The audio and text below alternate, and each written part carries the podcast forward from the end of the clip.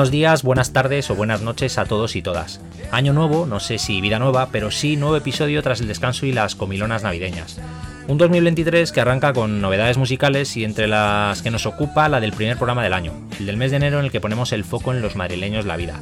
Banda de rock que nacía en 2019 con su debut homónimo, que recuerdo bien porque yo personalmente me encargué de su nota de prensa, para regresar ahora con Perseverancia, un segundo disco de consolidación sonora en ese estilo que también manejan entre el rock melódico y emocional, bañado todo por la voz de Emi Sánchez al frente. A quien personalmente tengo el gusto de invitar para que podáis conocer y escuchar un poquito más a través de la vida, porque la vida somos. Vamos con él.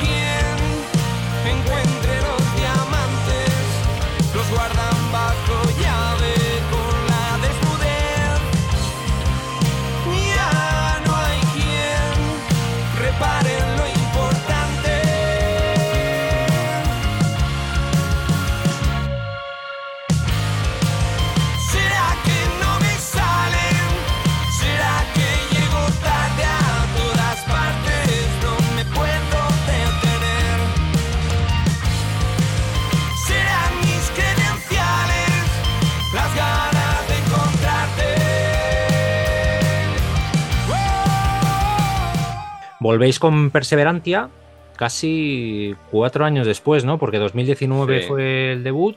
¿Qué ha sucedido en este tiempo con, la banda? Bueno, pandemia mediante, pero ¿os lo habéis tomado con tranquilidad o han sido las circunstancias? Pues sí, se ha juntado un poco todo, porque 2019 fue, como bien dices, el año en el que, digamos, nos presentamos en público y con, con el disco y tal, que salió a principios de. En febrero de 2019, presentamos en marzo de 2019 en El Sol, y ese año fue súper intenso, ¿no? Porque le dimos mucha caña a la promo, sobre todo, pues eso, para poner un poco el nombre del grupo en el mapa, ¿no? Y, darnos a conocer, apostamos muy fuerte por ese disco, creíamos mucho en él, seguimos creyendo en él. Lo que pasa que, bueno, el siguiente año que iba a ser 2020, además fue como un presagio del 2020 va a ser nuestro Y vino lo que vino, claro. de, de, este tema que ya estamos tan cansados de hablar, que fue la pandemia, ¿no? El 2020 iba a ser como el año en el que, digamos, íbamos a confirmar a la banda, eh, ya teníamos festivales incluso confirmados, una pequeña gira. Y bueno, pues vino todo y, bueno, a otros grupos le vino peor incluso y estaban a punto de sacar disco. Joder, mira, por ejemplo, Viva Suecia o incluso Defcon 2, ¿no? Estaban a punto de sacar disco y, lo sacaron, no sé si febrero o marzo, en esas fechas. Y a nosotros lo que nos hizo fue cortarnos todo el hype. Y bueno, fue un periodo bastante... Bueno, hubo gente que le dio por, por, meterse en casa y hacer mogollón de directos, de, no sé si recuerdas, ¿no? Los típicos acústicos. Y con nosotros pasó lo contrario. O sea, lo que nos dieron fueron ganas de no hacer absolutamente nada, de parar, de pensar, de reflexionar. y, y bueno, todo lo contrario, desaparecimos hasta que luego volvió un poco todo, entre comillas, empezó a volver todo a su ser. y nosotros en vez de, digamos, continuar donde lo dejamos, pues lo que queríamos era volver con algún trabajo, con algún EP o algo así. Pero bueno, también en ese, digamos, en ese paréntesis, pues eh, se fue Johnny, que era el, bajista de la banda, tenía mogollón de compromisos, fue padre, otros proyectos en los que está que le, requería, mucho más tiempo y bueno, pues desafortunadamente salió. Pues en ese lapso de tiempo pues estuvimos componiendo y buscando bajista. O sea que todo se, digamos, se, dilató muchísimo y, dijimos, vale, bueno, este ansia que tienen todos los grupos de repente de tenemos que sacar algo, esto ha vuelto otra vez a, funcionar. Hmm. Efectivamente, el año pasado fue como ¡buah! 800.000 festivales, 800.000 discos. Nosotros lo hicimos al revés. Dijimos, vamos a componer nuestro disco, vamos a hacer nuestro disco y hacerlo tranquilamente. Y, eso es lo que hicimos, desaparecer un poquito para, hacer este disco. Y creo que fue la, decisión más, más acertada porque, bueno, estamos súper contentos con el, con el resultado. ¿En qué momento está la banda ahora mismo? Después de, digamos, ese lapsus, esa tranquilidad que habéis tomado para grabar el segundo disco, en, ahora mismo, ¿cómo os encontráis? En equilibrio. O sea, hemos encontrado un equilibrio en cuanto a esto es lo que, lo que somos de verdad, lo que queremos hacer, no nos importa a dónde, a dónde llegue. Claro, nos, nos molaría que llegara pues cuanto más, a cuanta más gente mejor, sobre todo. No, no que nos traiga muchos éxitos ni nada de eso, sino que lo escuche cuanta más gente mejor, mm. ¿no? Pero realmente eh, estamos en un estado de, como sabemos decir, un estado de éxito, de, porque para nosotros el éxito es precisamente esto, seguir, seguir perseverando seguir trabajando, seguir haciendo canciones y, estar al 100% satisfechos con, esas canciones y publicarlas súper orgullosos y creyendo en ellas al 100%. O sea, estamos tranquilos y en un momento buenísimo, buenísimo deseando poner estas canciones sobre un escenario. Cuatro singles ya habéis eh, sacado antes del disco que sale el 27, sí, el viernes, el viernes, 27 de enero, eso es. ¿Qué feedback habéis tenido así un poco el cómo habéis palpado el ambiente con el público con el que ya os haya escuchado o la gente más cercana?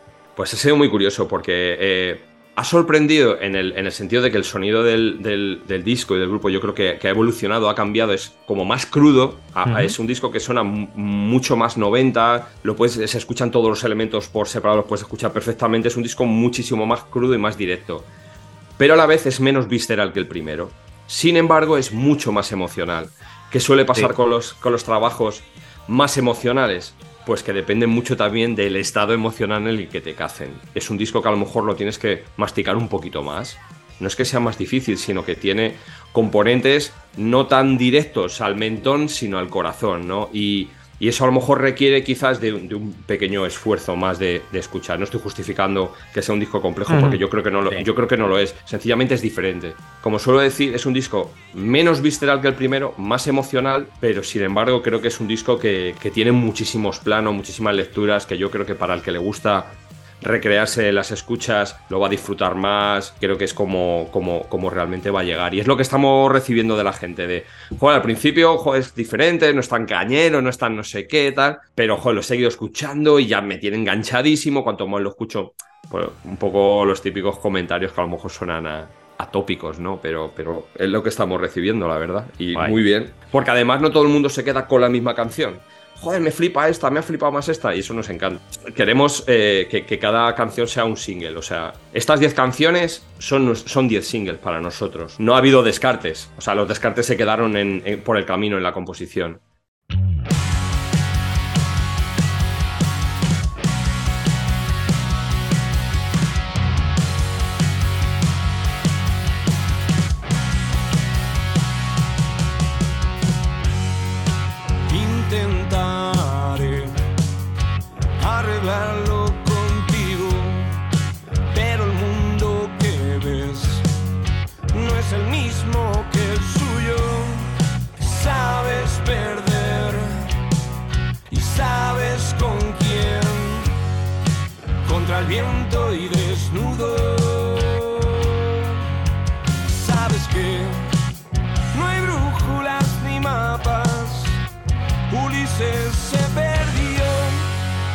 volviendo solo a casa.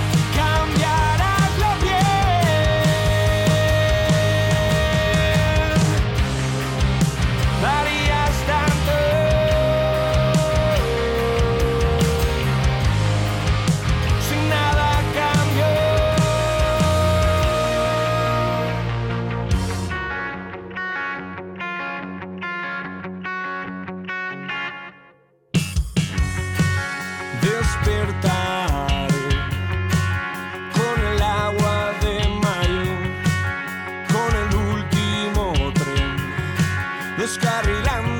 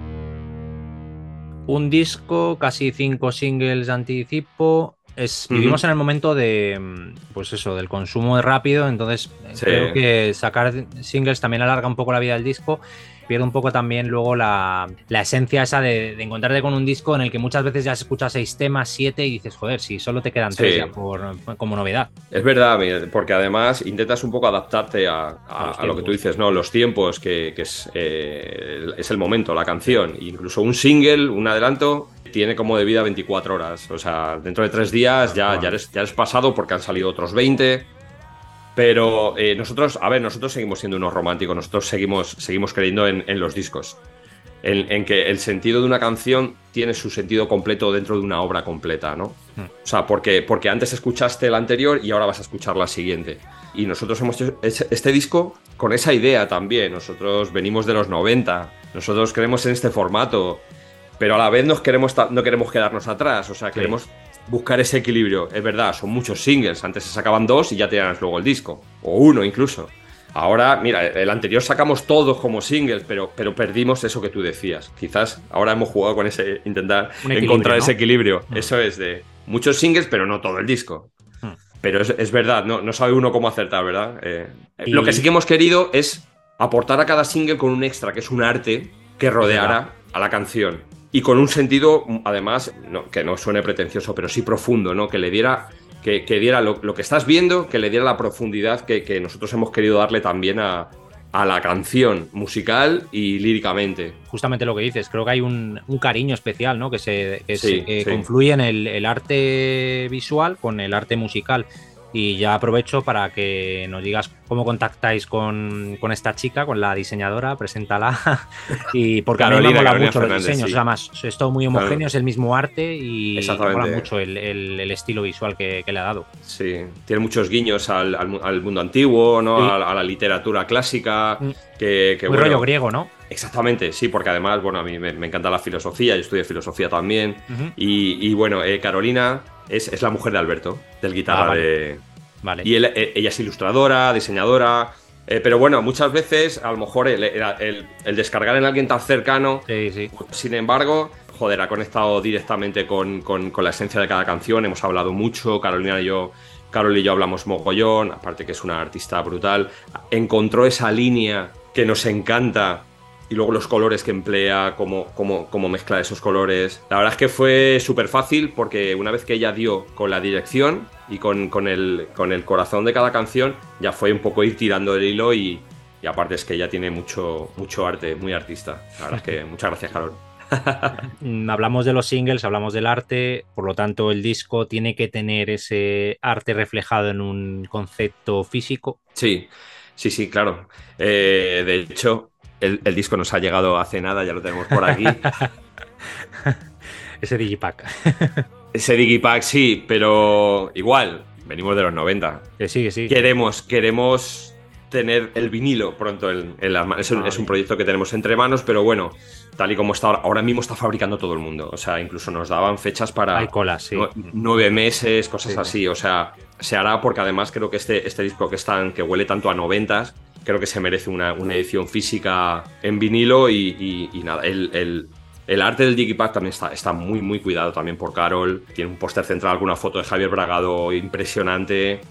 Bueno, la verdad es que es una preciosidad. Y una cosa que nos ha sorprendido, curiosamente, ¿verdad?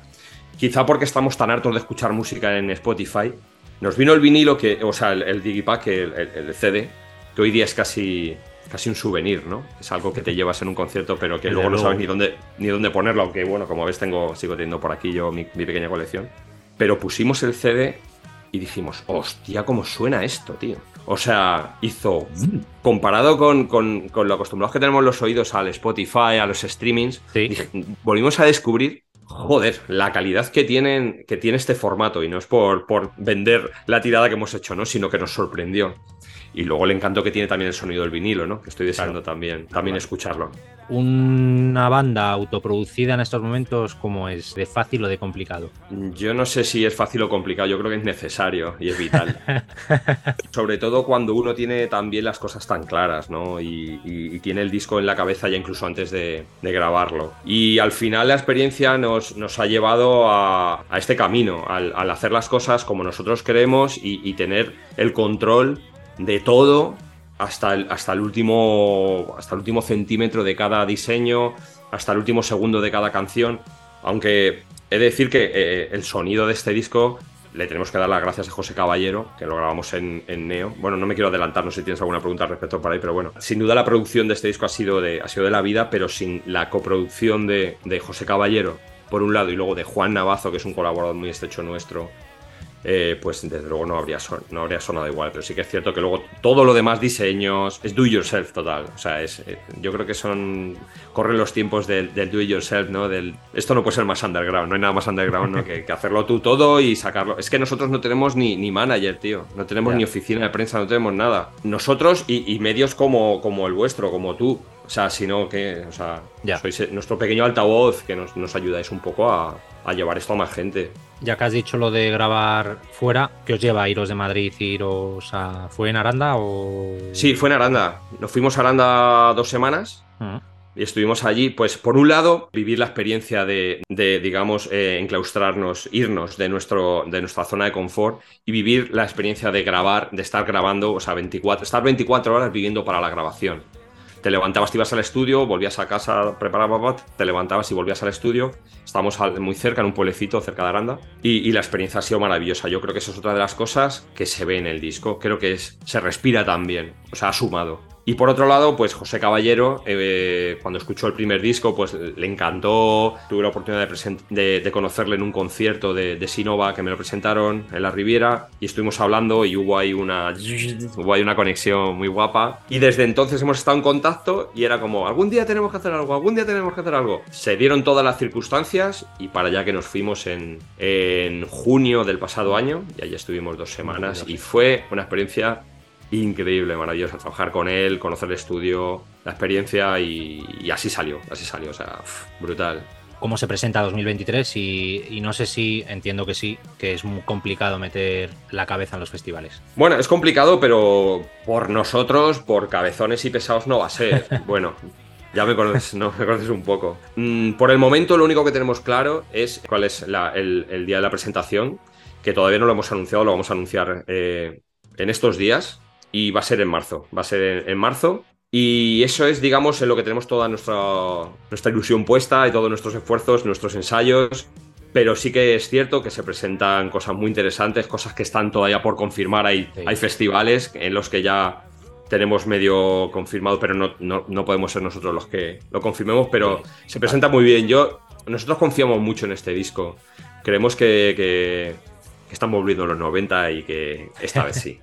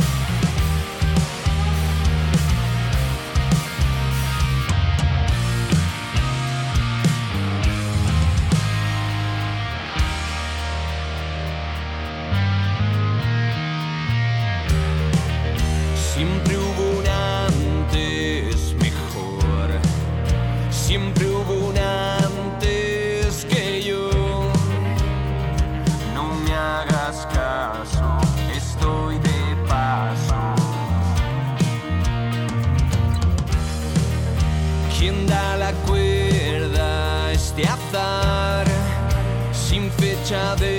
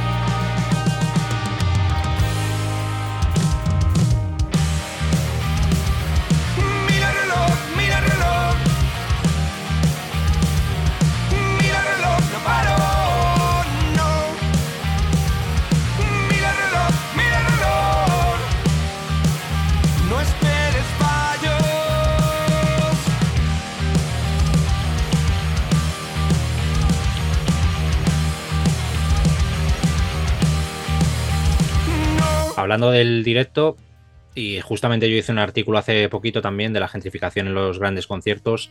No sé cómo ves tú la escena musical en cuanto a grandes giras internacionales en las que creo que nos hemos vuelto un poco locos en cuanto a precios, a la, en las colas virtuales, eh, pendiendo todo un año antes, eh, pegándonos casi por 500 euros de... Parece un poco esto ya inmobiliarias, ¿no? Es como nos pegamos ya todos por unos precios alocados. Pero y no solo eso, sino que otra vez vuelvo a los 90. ¿Tú te acuerdas cuando el ultra mega fan, qué es lo que tenía que hacer para estar en primera fila, tío? Yo he estado, Ya. yo me he ido a las 2, yo, yo para ver a U2 A hacerte horas ahí. y el día anterior por la noche a hacer cola, tío. Eso Ahora eso no vale. Ahora lo que tengo que tener es 1500 pavos. Eso es. Eso es lo que me- de verdad me preocupa, tío.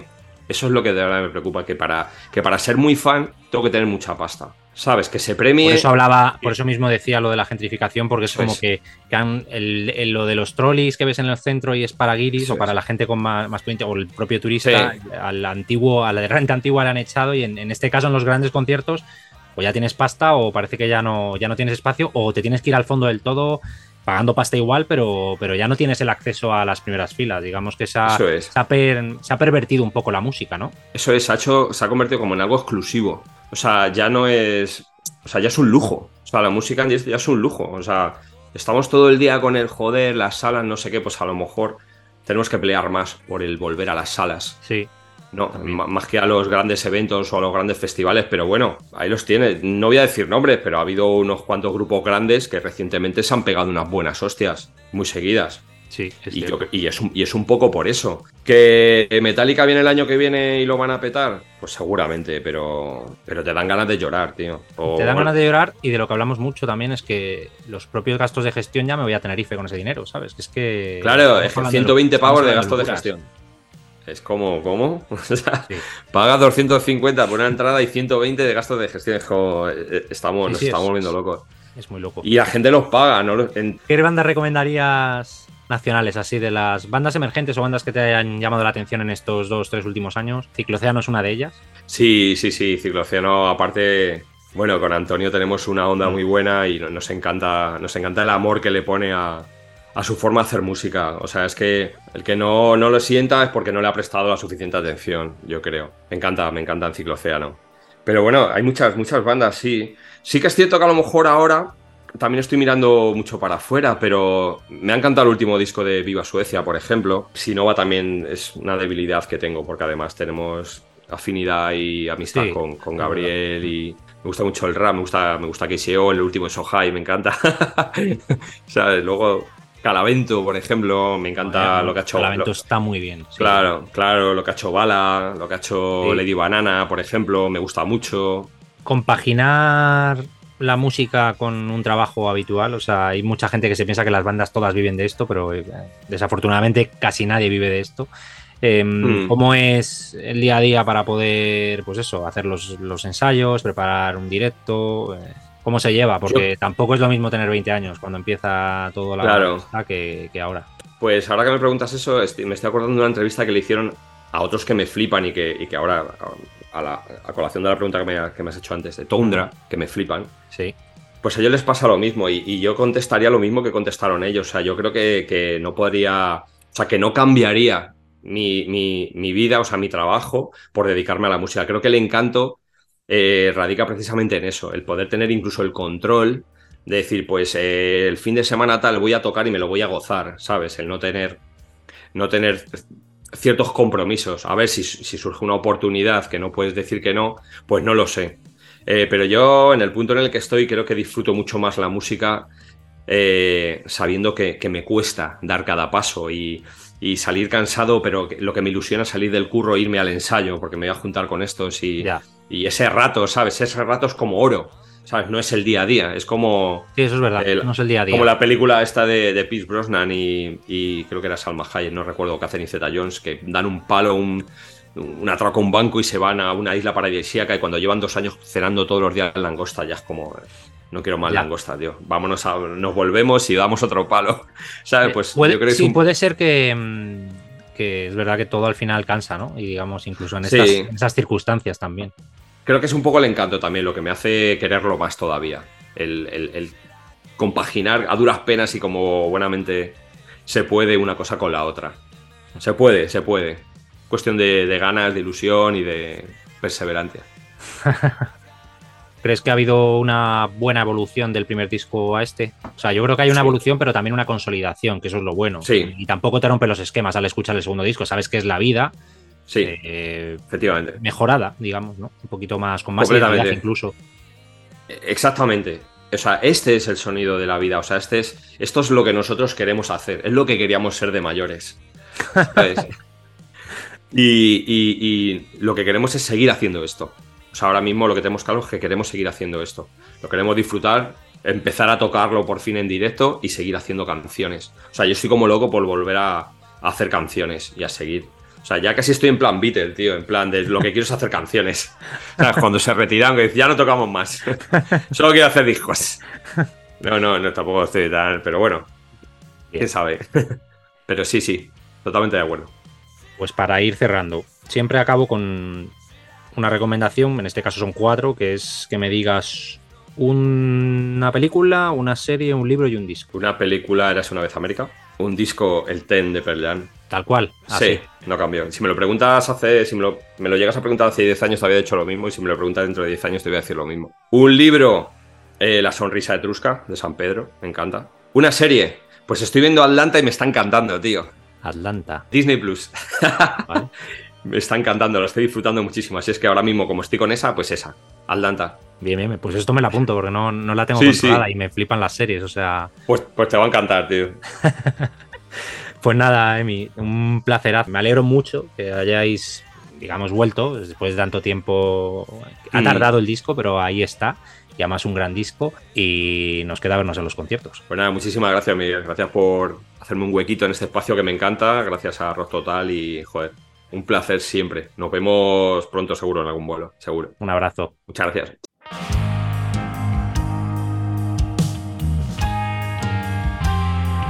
Así ponemos punto y final al nuevo episodio de Voces de Rock Total, en este caso con La Vida, con la banda madrileña y más concretamente con su cantante Emi Sánchez, que lanzan su segundo trabajo, Perseverantia.